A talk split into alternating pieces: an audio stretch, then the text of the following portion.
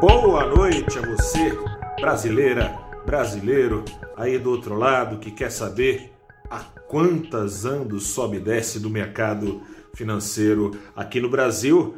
Começa agora o seu saldo do dia, deste dia 3 de agosto de 2021, em que o presidente da Câmara, Arthur Lira, brincou de bombeiro, foi apagar incêndio no final do dia e deu uma bela ajudada nesse saldo, saldo que acabou sendo bastante positivo até, considerando, sobretudo, não tão forte quanto as perdas ainda da sexta-feira sexta passada, que não foram totalmente devolvidas, mas perto do que vinha sendo o dia do Ibovespa, que chegou a cair mais de 2% nas primeiras horas, ficou de bom tamanho uma alta de 0,87%, sobretudo ajudado o índice pelo desempenho da Vale, que mesmo antes de Arthur Lira vir a público apagar incêndio, ajudava o Ibovespa a ficar no azul, não tão no azul, foi quando a Tulira veio a público que mais ações passaram para o campo dos ganhos e ajudaram o índice a embicar com mais firmeza para cima.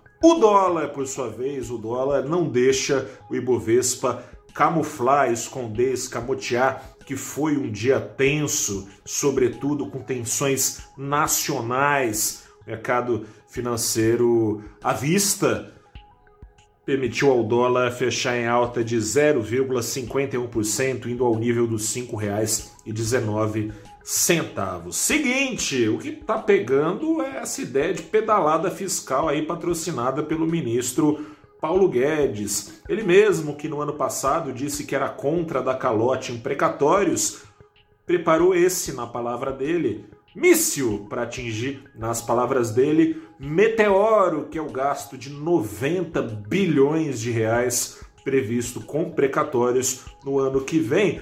Precatórios nada mais são do que dívidas do governo que já correram em última instância, que o governo é obrigado a pagar em pelo menos cinco parcelas. O ministro quer pedalar para frente, quer que seja pago em 10 parcelas tem a ideia de criar um fundo, coisa e tal, coisa por fora do teto de gastos, negócio esquisito. Ano passado ele era contra, agora ele é a favor a usar dinheiro dos precatórios para pagar o Bolsa Família. É isso que está pegando.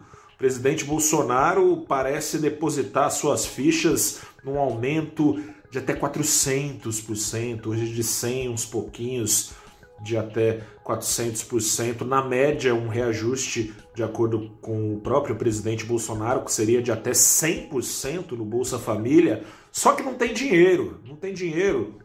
E o presidente Bolsonaro depende então de alguma engenharia do ministro, assim como dependia para fazer o Renda Brasil, que era cidadã e depois virou Brasil, depois cidadã que acabou virando coisa nenhuma, porque não saiu depende de engenharia do ministro para conseguir cumprir com essa promessa e, quem sabe, reverter a sua queda de popularidade pagando mais dinheiro àqueles que têm fome. Ministro, no entanto, Paulo Guedes, presidente Jair Bolsonaro, parece que vão ter que dobrar o presidente da Câmara, Arthur Lira. Ele veio a público na última hora, perto, perto da última hora, um pouquinho antes de sessão aqui no Brasil, por volta das quatro da tarde, para mandar tirar o cavalinho da chuva. Quem quiser dar calote em precatórios, ele falou que não vai a Câmara compactuar com calote em precatórios, porque precisaria de uma PEC né, para conseguir dar essa pedalada. Falou que não vai compactuar com pedalada, falou que não vai compactuar com rompimento do teto de gastos, que é o que está pretendendo o governo, né, legalizar um teto de gastos por meio de uma legalizar o teto de gastos, legalizar o furo no teto de gastos por meio de uma PEC que alivie então no curto prazo legalmente o governo uh, a poder gastar mais com Bolsa Família. Não reverteu totalmente a atenção? Não reverteu totalmente a atenção, como o dólar uh, entrega no fechamento, porque há outras tensões. Amanhã tem decisão de juros aqui no Brasil, mais do que a decisão em si, que aparentemente está no preço, uma alta de um ponto na Selic.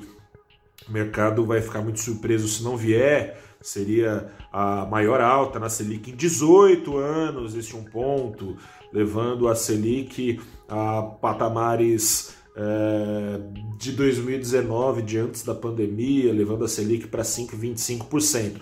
Isso aí o mercado já tem quase consenso de que vai acontecer. A preocupação é daqui para frente, ou seja, é, existe a expectativa, a especulação no mercado de que o Banco Central pode vir a sinalizar ou deixar pelo menos o campo aberto, que não está hoje, para que a Selic não suba mais apenas ao patamar neutro. Caiu do cavalo na última decisão que a Selic parasse de subir um pouco antes do patamar neutro, que é aquele patamar de juros que para uh, os juros então de dar estímulo. Os juros continuariam a dar estímulo, de acordo com a última reunião, não vão mais, vão parar ali num patamar que está por volta de 3% ao ano de juros em juros neutros, isso considerando o juro real, né, descontando a inflação. Está em jogo, talvez, o Banco Central abrir espaço para subir além desse patamar, o que pode caminha para controlar ainda mais o crescimento da economia brasileira, para conseguir segurar a inflação. Vamos ver o que, que sai. Mas tem mais coisa, né? Tem mais ruído político, tem a CPI, segunda temporada da CPI começou hoje. Investidores lembram como é que foi a primeira. É, confusão pouca é bobagem periga empurrar para sabe-se lá quando as reformas, afinal de contas, a depender do que sair na segunda temporada aí da CPI, o governo vai ter que queimar cartucho para tentar se defender, enquanto o prazo final para aprovar reformas, de acordo com Arthur Lira, é novembro. A partir dali, entrega para Deus, não vai sair nada. Vamos ver como é que se comporta então o Congresso no que tange então as, as prioridades do mercado que podem não ser as mesmas. Não tem sido, né? Até aqui deste governo.